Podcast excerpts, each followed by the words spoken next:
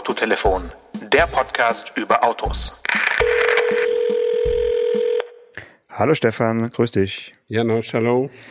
Autorätselstunde, Autorätselstunde. äh, am letzten Sonntag habe ich kurzfristig bei Instagram ein äh, Rätsel gestellt. Und Mhm. da haben jetzt nicht so viele Menschen gleich erraten können, was es für ein Auto ist. Mal gucken, ob es bei dir leichter geht. Das Auto, in dem ich äh, sitze zurzeit, ist äh, 4,47 Meter lang, hat ein 8-Stufen-Automatikgetriebe mm, und hat einen Hubraum, in den du 5 Liter Flaschen Apfelsaft äh, füllen könntest. Also ein 5 Liter V8, wie ich annehme, mit 8-Gang Wandlerautomatik und nur 4,47 Meter lang. Sehr Äh, schön kurz, genau. Ist das ein Äh, Ford Mustang Ja, ich glaube, ein Ford Mustang oder ist der mm, länger? Könnte länger sein, gefühlt. Mhm. Also es ist so, so ein Auto, das äh, ist, wie soll ich sagen, so ein bisschen zeitlos irgendwie. Es ist seit Ja, ist ja ein 2000 Ford Mustang. Ist, ja, aber Ford Mustang ist ja, finde ich, schon ein bisschen retromäßig. Das ist so. So. Also weder modern noch retro ist dein ja, Auto. es ist, es ist ein, man könnte sagen, ein, wie sagt man da so schön, ein Future Classic, ein künftiger Klassiker ist Ja. es garantiert. Ähm, und die Höchstgeschwindigkeit liegt bei diesem Fahrzeug bei 285 km/h. Also es ist Oh. also kein Volvo. Ja, wollte ich gerade sagen, hatten wir ja letzte Woche. Ähm, 285 und das dir, Janosch. Ja, was? Ähm, ja, V8 5 Liter. okay, ich habe noch, Aber ich nee, noch einen Hinweis. 447 ist auch keine Corvette, das ist ja viel zu, viel zu kurz dafür, oder? In äh, ein Auto dieser Marke habe ich meinen ersten ähm, wirklich zapfigen Blitzer äh, Strafzettel mir eingefahren, als ich 18 Jahre alt war. Du hast mir das mal erzählt. Ich glaube sogar, ich weiß sogar, wann du darüber erzählt hast und das es ist on air gegangen in der Folge, als wir mit dem Mazda am Nordcup unterwegs waren. Also vor drei Jahren oder so. Ähm, aber ich komme nicht mehr drauf. Löse mal auf. Also damals war es ein Jaguar XJ und ich bin Ja, 118, 118 gefahren, wo Ja. man 60 fahren durfte. Also nicht mal das Doppelte. Echt, Mhm. eigentlich gar nicht so schnell. Und äh, jetzt habe ich tatsächlich gerade einen, den letzten seiner Art, ein äh, F-Type, ein Jaguar Ach F-Type, so. der äh, ja entweder als Coupé oder als äh, ja, Cabriolet, also als Roadster Mhm. verkauft wird, immer noch. Und ja, das Modelljahr 2024, was lustigerweise jetzt gerade schon irgendwie vorgestellt wurde, Mhm, mhm. äh, ist das letzte, was es geben wird. Und Ja. dann ist erstmal Schluss mit V8 bei Jaguar und Mhm. überhaupt mit äh, Verbrennungsmotor äh, Sportwagen. Ja, ja. Da endet Mhm. jetzt, in Mhm. diesem Jahr feiern sie ja 75 Jahre Jaguar Sportwagen Mhm. und das ist dann auch quasi so der, der Endtusch. dann. Mhm. Wollen Sie elektrische Sportwagen machen? Oder wollen Sie gar keine? Erstmal, Sie wollen ja bis Ende des Jahrzehnts komplett elektrifizierte Modellpalette haben. Also bei Jaguar, bei der Marke Jaguar. Und werden Sie dann gar keine Sportwagen mehr haben oder werden Sie, so wie Porsche sich einen elektrischen Box Boxster baut, sich irgendwie auch so, einen F-Type-Nachfolger bauen? Tja, das ist noch nicht so richtig klar. Sie haben nur gesagt, dass sie, glaube ich, drei Modelle haben sie angekündigt, elektrische. Das erste ist äh, ein äh, viertüriger GT. So viel ist schon mal bekannt. Mhm. Äh, was danach noch kommt, ob das dann eher so Richtung Limousine geht oder Mhm. äh, das ist äh, ja noch, noch geheim. Ja, das wissen Ja, glaube ich, ja. ganz wenige.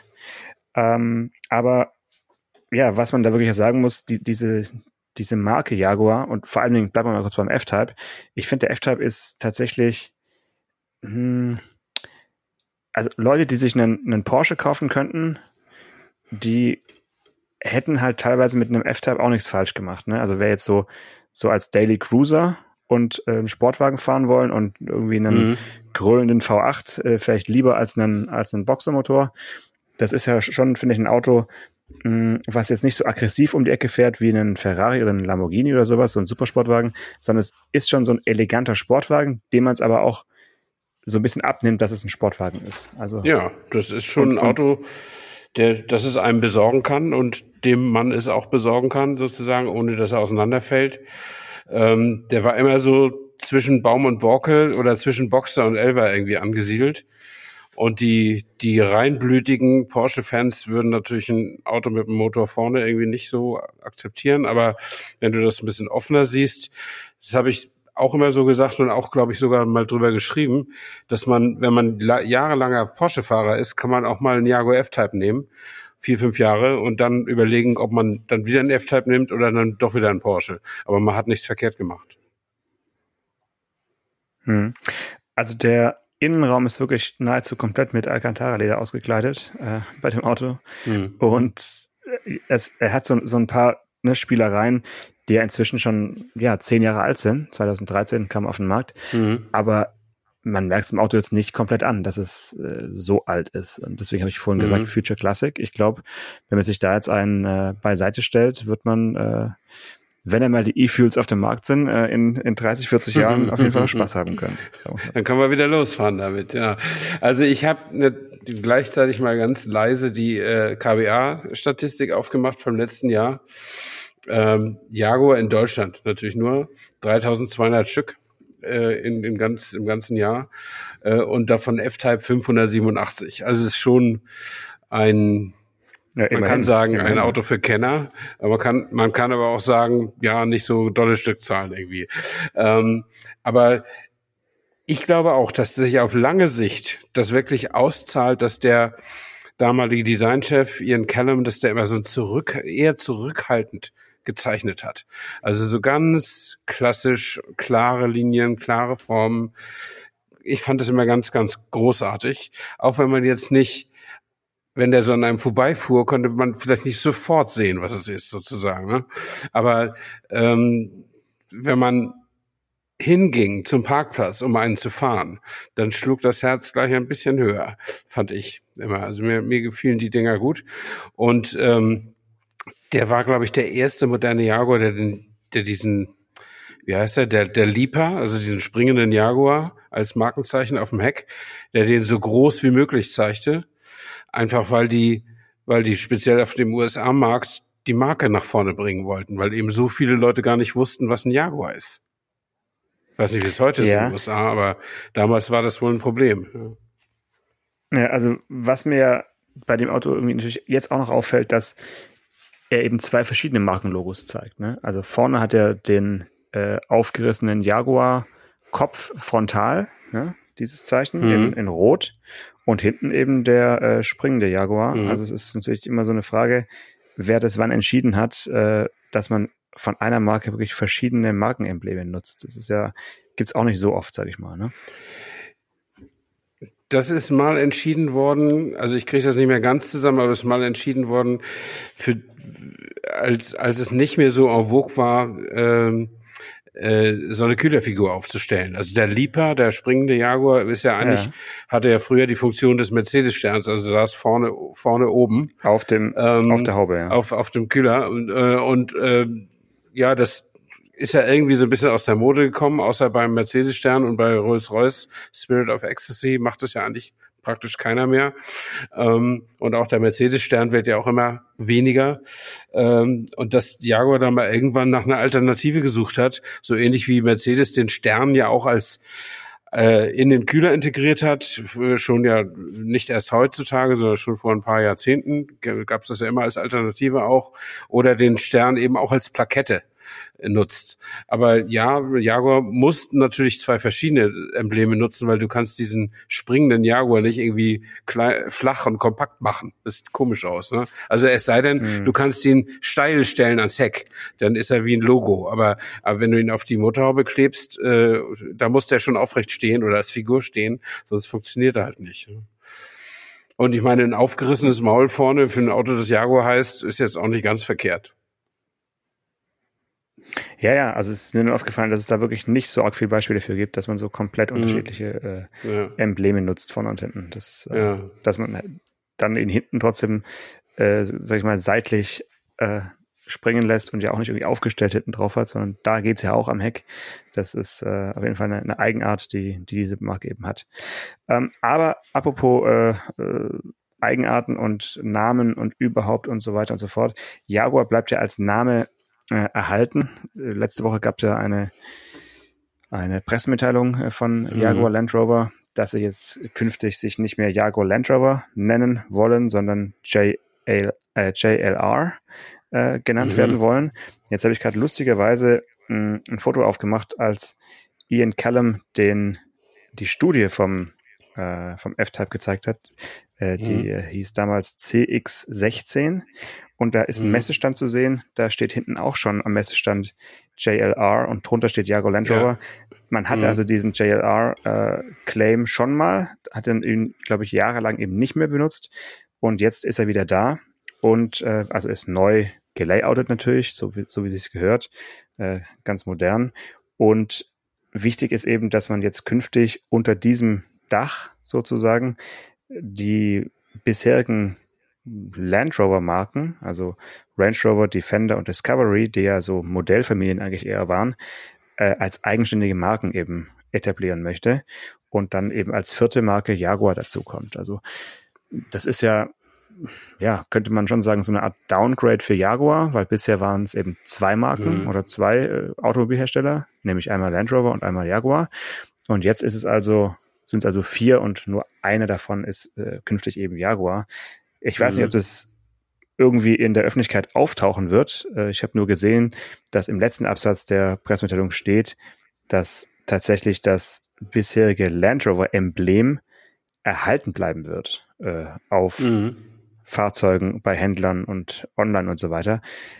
Da fragt man sich dann natürlich dann, warum der ganze Aufwand und was davon ist dann wirklich eine eigene Marke, wenn man das bisherige Emblem dann doch noch beibehält. Also wie siehst du das? Mhm. Ich finde es total seltsam. Wir hatten darüber ja auch schon mal äh, gesprochen, bevor es so ganz offiziell mit Pressemitteilungen gekommen ist. Ähm, also JLR, die Abkürzung kenne ich schon länger, weil das war eben zumindest mal das Slangwort in England für den Konzern Jaguar mhm. Land Rover. Mhm. Ähm, und da, da gab es die Marken Jaguar und Land Rover, wie sich das gehört. Und da gab es bei Land Rover, kann ich noch erinnern, die letzte Strategiebestimmung. Da sollte es dann das, die rustikale Familie geben und die allgemeine Familie und die Luxusfamilie, also Defender, Discovery und Range Rover. Und Range Rover nochmal aufgeteilt mit Evoque und, und Velar genau. und wie die alle so heißen, Range, Range, Range Rover mhm. Sport und, und so. Äh, und jetzt äh, soll man es nicht mehr sagen, ich kaufe mir einen Land Rover, sondern ich kaufe mir einen Discovery oder ich kaufe mir einen Defender oder ich kaufe mir einen Range Rover. Da aber nicht alle genau wissen, was ein Discovery ist oder was ein Defender ist, gibt es trotzdem noch ganz verschämt das Markenlogo Land Rover an der Seite. Äh, und das ist irgendwie komisch. Also, äh, dass man Jaguar als Markenfamilie nimmt, okay, das ist ja ein gelernter Begriff. Aber ich würde mal sagen, mit den, mit den, äh, mit den Marken, die mit D anfangen, Defender und Discovery, da verschätzt man sich gehörig, was die Bekanntheit, Bekanntheit angeht, bei Leuten, die sich nicht beruf, beruflich mit Autos beschäftigen. Wenn ich meine Frau fragen würde, ob sie weiß, was ein Defender ist, wird sie mir nicht nur groß angucken, aber Land Rover kriegt sie gerade noch so zusammen. Hm. Ja.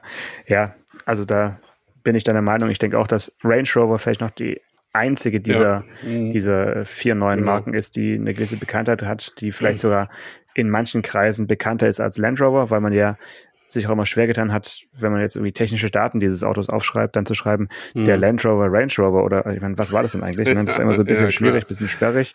Äh, und auch da mag es funktionieren. Bei den beiden D-Marken, die du genannt hast, wie du es gesagt hast, äh, stimme ich dir komplett zu. Das äh, wird auf jeden Fall viel Aufwand sein, äh, die so bekannt zu machen, wie Jaguar es ist. Und ähm, ja, mal schauen. Aber das äh, ist auch alles Teil der, der Zukunftsstrategie und ähm, da stecken die jetzt eben alle drin und wollen sich elektrifizieren und äh, mhm. wollen luxuriöser werden. Also äh, auf jeden Fall nicht günstiger, sagen wir es mal vorsichtig. Mhm. Ähm, muss man schauen. Ja, aber die, die Strategie fahren sie ja schon länger, dass sie ein bisschen äh, noch mehr Premium machen wollen. Ja, ja. Äh, dafür habe ich ein gewisses Verständnis, weil das, das Neueste, was auf dem SUV-Markt kommt, ist das sind die Angriffe von oben, also Bentley und Rolls-Royce. Und äh, da sind mit Sicherheit, wenn man sagen kann, es gäbe scharenweise Reiche, aber da sind ein sicherlich einige reiche Leute äh, zu, zu diesen Marken abgewandert, die, die einfach nur aus Not einen Range Rover oder vielleicht einen BMW X5 gefahren haben, weil sie, weil ihnen nichts Größeres äh, unter die Finger kam. Aber jetzt, wo Bentley und, und, und Rolls-Royce auch seit geraumer Zeit SUVs produzieren, äh, da kann man sich zu seinem Mulsanne oder zu seinem Phantom eben auch was Standesgemäßes als SUV in die Garage stellen und muss nicht mehr mit dem Range Rover fahren wie die armen Leute sozusagen. Und deswegen hat ja Land Rover darauf reagiert, um diese, wie heißt diese äh, Super Heritage oder wie heißt die, die Super Edition von Range Rover? Die hat irgendeinen so schönen englischen Beinamen. Äh, du meinst Auto, Autobiography oder? Auto, Auto, Autobiography, mhm. genau, ja. Mhm. Da ist ja alles drin, was äh, nicht, nicht, nicht, nicht schnell genug weglaufen konnte, sozusagen. Äh, okay, du hast keine größere Hülle. Also du kannst den, ich glaube, es gibt keine Langversion, zumindest Doch. nicht in Europa. Weiß Long Wheelbase genau. vom Retro Doch, auf jeden Fall. Ja, ja, klar. Ah, ja, stimmt, ja. Äh, da, und da ist dann eben alles drin und äh, ja, das hat immer nicht den Nimbus von Rolls-Royce, aber so Normalsterbliche wie ich würden sagen, hey, mehr muss ich denn jetzt irgendwie auch nicht mehr haben. Aber mehr Auto es gibt ich eben, es gibt eben, ja, es gibt diesen Bentley, äh, also es gibt diesen Rolls-Royce Cullinan, ja. und diesen Bentley äh, Bentayga. Mhm. Und, äh, und außerdem gibt es inzwischen Lamborghini Urus. Okay, das ist jetzt eine andere Zielgruppe, aber es gibt ein Ferrari SUV inzwischen. Ja, also, da kann man drüber streiten, aber ja. Mhm. All, all das kommt von oben zumindest äh, mhm. und die haben sich früher mit Range Rover sicherlich in der, in der, bei der Premium-Kundschaft in den Garagen äh, gefreut, dass sie ihre Autos so teuer verkaufen konnten und jetzt haben sie eben äh, Konkurrenz vor der Nase, die ja, gegen die sie einfach ausgetauscht werden. Und dann müssen sie natürlich auch reagieren. Und das, das kann ich verstehen, wenn sie das alles so hoch wie möglich positionieren, damit sie vielleicht so ein bisschen Abstand noch kriegen zu den Mercedes-Modellen oder zu den Volvo-Modellen oder BMW-Modellen oder so. Hm. Ja, jetzt hast du natürlich die, äh, die Deutschen äh, ausgeblendet. Ich meine, Maybach gibt es ja auch Mühe mit dem äh, GLS und so Stimmt. Äh, SUV. Hab neulich einen gesehen, einen Maybach GLS. Äh, und wenn ich, wenn ich äh, unlängst mal behauptet haben sollte hier im Podcast, dass BMW große Kühlergrills äh, habe, ich nehme alles jo. zurück. Hm. Ich nehme alles zurück. Meine Güte. Und übrigens, großer Kühlergrill. Ich habe äh, heute, erst heute, am Montag einen BMW X7 gesehen. Hier bei uns in Königs Wusterhausen. Da haben wir einen Schreck gekriegt. Moment, Stefan, heute ist Dienstag. Heute ist Dienstag, Entschuldigung. Ja, wir nehmen ja sonst immer montags auf. Aber heute, am Dienstag, habe ich äh, einen X7 gesehen und was mich doch sehr überrascht hat, hier in diesen äh, Landstrichen. Und den habe ich damals äh, in den USA gefahren, als auf der Presseveranstaltung. Und da passte der auch hin und da war der gar nicht mal der Größte und so weiter. Und da haben wir alle schon gesagt, meine Güte, die trauen sich aber was mit dem mit dem Grill, mit den Nieren, mit der Größe der, der Niere. Aber wenn du das gegen einen aktuellen Sieber, Siebener siehst oder auch gegen einen M4 oder sowas, ist der X7 fast noch klein in der, in, in der Proportionalität dieser, dieses Kühlergrills, ja. Und dann kommt dann noch so ein Maybach um die Ecke. Also das war nicht jetzt am selben Tag, das war letzte Woche mal, aber äh, Halleluja, ne? Also die, die, die, das ist so wie die, wie das letzte Aufbäumen der Verbrenner. Technologie irgendwie nochmal die, die Riesengrills durch die Gegend ja, fahren. Ja, ja, ja. Die braucht's bald nicht mehr. Ja. ähm, ich äh, würde mal kurz dir noch eine kleine Fangfrage stellen und zwar oh äh, zu welchem Hersteller gehört denn der CHR? CHR hört sich so Toyota oder Honda mäßig an. Ich sag mal Toyota. Ja, ist ein Toyota. Und äh, ist es C minus HR oder CH minus R? Was glaubst du? Wo kommt der Bindestrich? Äh, ohne zu ohne nachzugucken, C, C minus HR. Okay, und wie ist es beim CRV bei Honda? CR minus V. Ah, und warum? Weil es heißt doch, RV heißt doch Recreation Vehicle bei Honda. Ach so. Und warum ist es dann CR minus V? Habe ich dann recht? Ist ja, klar. So? Ja, klar, so. hast du recht. Ja. Ähm, also, ja, weiß ich auch nicht. das war jetzt nur die Hinleitung äh, dazu, dass ich äh, vorgestern ähm, den ZRV von Honda äh, fahren und äh, drehen für, für Vox äh, durfte. Mhm. Um, wie er sich fährt, darf ich noch nicht verraten heute. Die haben die Sperrfrist verschoben und dann nochmal verschoben, was mhm, wirklich mhm. untypisch ist. Aber mhm. natürlich können wir schon über den Namen und auch über die äh, ja, technischen Eigenschaften dieses Fahrzeugs äh, reden. Also der ZRV soll sich äh, zwischen HRV und CRV äh, reindrücken in die Lücke. Ja, ja okay. Äh, bist du noch im Bilde? Also das sind quasi alles SUVs ja, von klein nach bisschen größer ja. und jetzt mhm. eben noch mittelgroß. Mhm. Und ähm, Man könnte aber auch eigentlich so ein bisschen sagen, dass der ZRV so eine Art äh, Civic SUV ist. Also der hat schon mhm. so, ja, viel technische ähm, Gemeinsamkeiten mit dem, mit dem aktuellen Civic. Und Honda setzt ja auf so eine bisschen eigenartige Antriebstechnik aktuell.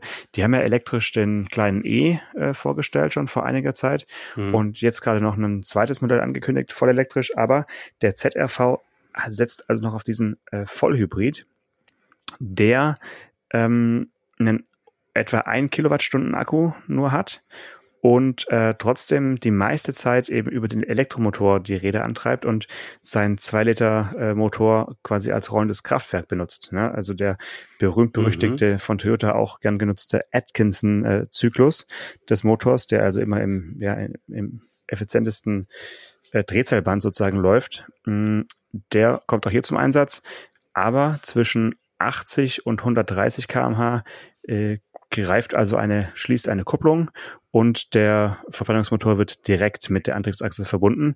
Mhm. Das Auto hat aber kein Getriebe. Das heißt, es geht auch nur wirklich bei diesen Drehzahlen auf der Autobahn. Und ansonsten wird eben immer der Elektromotor zum Beschleunigen genutzt.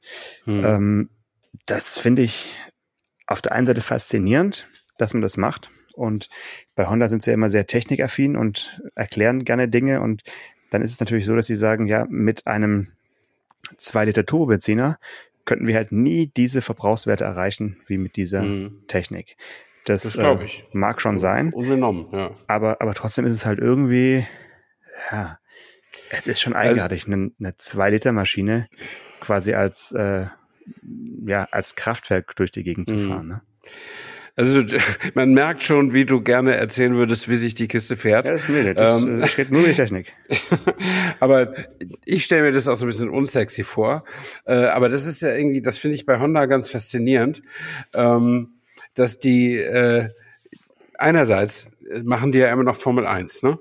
Ja. Äh, also die stellen ja den Motor für Red Bull. Zum Beispiel, und, ja, genau. Ja, und damit haben, wollten sie ja aufhören und haben das ja dann gekündigt. Also ab nächstem Jahr, glaube ich, wird Red Bull seine eigenen Motoren bauen. Und jetzt haben sie aber gemerkt, irgendwie ist Formel 1 doch ganz geil. Und jetzt bauen sie ab 2026, kommen sie zurück und suchen ein Team und man mutmaßt, dass Audi vielleicht mit Honda-Motoren fahren könnte. Aber mhm. das ist natürlich alles noch Gerücht, weil Audi ist natürlich vor. auch Motorenhersteller ja. selbst genug, ähm, wie auch immer. Aber die werden schon jemanden finden, weil die sind ja nachweislich sehr, sehr gute Formel-1-Motorenbauer äh, mit vielen Wel Weltmeistertiteln, McLaren, mhm. Honda und was weiß ich nicht alles. Ähm, und auf der anderen Seite nutzen sie dieses Know-how nicht, um faszinierende Sportwagen zu bauen, sondern um, um so Sparsamkeitskisten zu bauen. Ich meine, irgendwas, irgendwas mit Hybrid hat vom, so ein Formel-1-Wagen ja auch zu tun. Natürlich nicht ganz so wie, wie so ein Honda Jazz oder ein Honda ZRV, äh, aber zumindest kombiniert das ja Sprit und, und Batterie miteinander. Ne? Ja. Ähm, und das, das finde ich schon, das finde ich schon irgendwie, irgendwie seltsam. Und es hat sich auch, ich habe nach wie vor diese Excel-Tabelle hier vor den Augen mit den KWA-Zahlen. Es hat sich auch in dem, in dem Kundenprofil von Honda muss sich extrem viel gewandelt haben. So, würdest du auf Anhieb vermuten, dass ein Civic beinahe das am schlechtesten verkaufte Auto von Honda in Deutschland ist? Ja, tatsächlich in Deutschland schon, weil der Civic ist halt nicht mehr so von der Form, wie man ihn, äh, sag ich mal, aus den 80er und 90er Jahren kennt. Ne? Das ist wirklich jetzt inzwischen eine sehr langgestreckte, schon fast Fließheck-Limousine, mhm. die ja eigentlich ganz gefällig aussieht, aber Fließhecklimousinen sind jetzt in Deutschland eher ja, äh, Verkaufs ja. Ladenhüter, ja. Genau. Und, aber ähm, die haben eigentlich, also was sie stark verkaufen, sind Kleinstwagen wie dieser Jazz oder eben SUVs, kompakte SUVs, ne? Ja. Und die sie dann hybridisieren und so.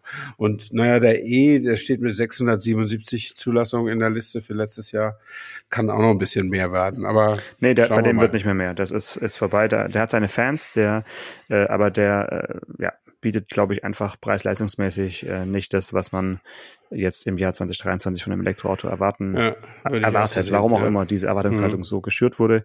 Ich bin nach wie vor großer Fan von diesem äh, Autochen, aber ich glaube nicht, dass der jetzt zahlenmäßig nochmal nach oben geht. Das neue Elektroauto, was sie angekündigt haben, äh, mhm. heißt übrigens nur nochmal, um die, den, den Namen nochmal genannt zu haben, heißt ENY1. ENY1. Also E Doppelpunkt NY1. Also so eine Art äh, E New York 1 oder New Year. genau. äh, tja.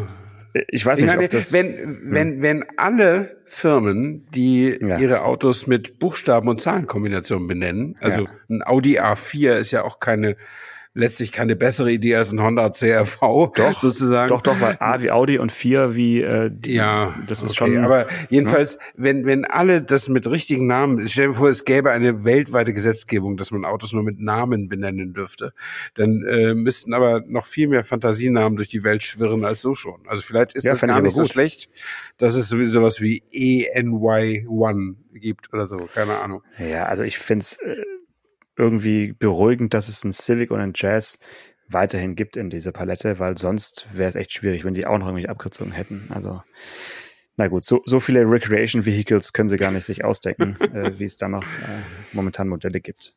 Ähm, aber wenn wir schon beim Thema sind, auch eine andere japanische Marke hat äh, gestern ähm, ein neues Auto vorgestellt, Mhm. eine echte Weltpremiere, ein kleines SUV, also eine Nummer kleiner als der ZRV.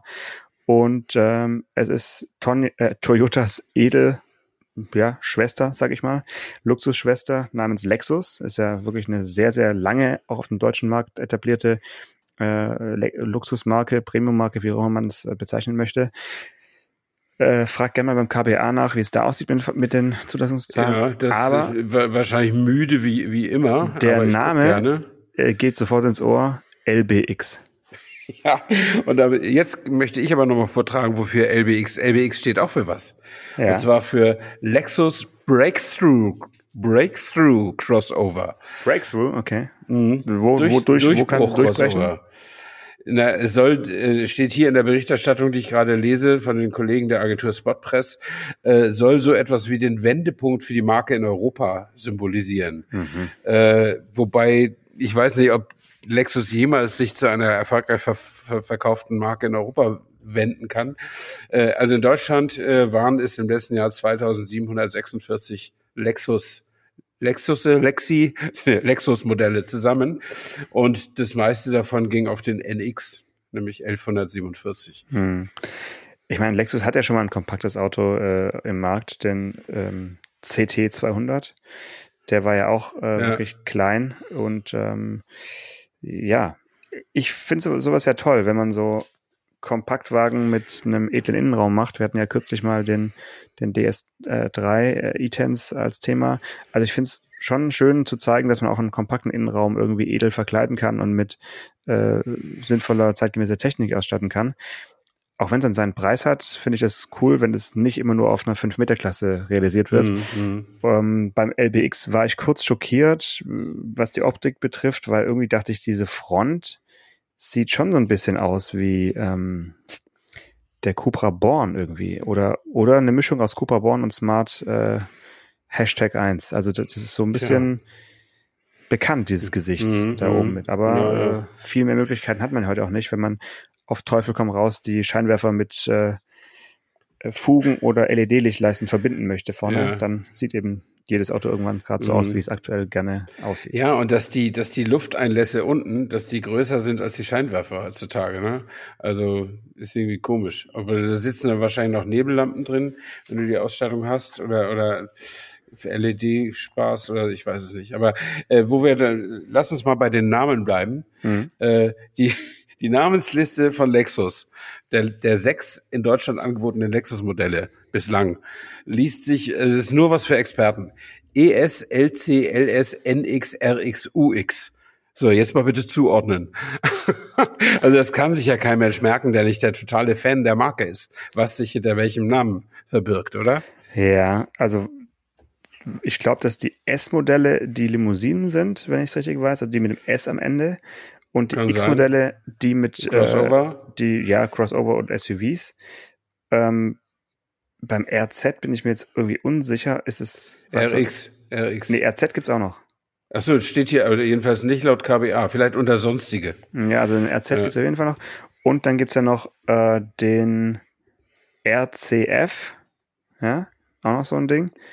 Und LC ist ja so dieser Alles unter sonstige, also Ja, nicht okay. nach laut KBA. Äh, laut KBA gibt's, ist auch im Dezember 22 kein einziger LS verkauft worden und im ganzen Jahr nur 20 Stück. Das ist diese S-Klassen-Alternative. Genau, richtig cooles. Teil. Mhm. Mhm. Ich finde das Auto auch total gut. Ähm, fand ich immer schon. Das liegt daran, dass ich den allerersten Lexus LS400, das war auch der erste Lexus überhaupt in Deutschland, den ist Opa damals im Krieg noch gefahren. Also da habe ich an der Fahrvorstellung teilgenommen. Äh, und damals gab es ja noch Pressegeschenke. Und das, was es gab, das hängt bei mir im Wohnzimmer immer noch an der Wand. Lass mich Und zwar raten. ist das, ja, la, rate mal. Ah, Wenn- bei Vielleicht kennst du es von deinem Vater oder so, ich weiß es nicht. Mm, Ob der es an die Wand gehängt hat, also müsste ich jetzt echt Oh. lachen, wenn ich es irgendwie wirklich kennen würde. Ist es was Praktisches oder was äh, Schönes? Es ist sowohl als auch. Sowohl als auch. An der Wand, also eine Uhr. Genau, es ist eine Uhr. Hm. Ähm, nee, Das glaube, ist das Praktische daran. Und das ist eine, die, also es ist auf Blech Mhm. gemalt eine, eine Abbildung des Lexus Armaturenbretts oder der, der, der, des Lenkrads so angedeutet mit den, mit den Tacho-Drehzahlmesser und so. Mhm. Und auf Position des Tachos oder des Drehzahlmessers, das weiß ich jetzt nicht, ohne hinzugucken, ist eine Uhr. Mhm. Eine ganz normale analoge Uhr.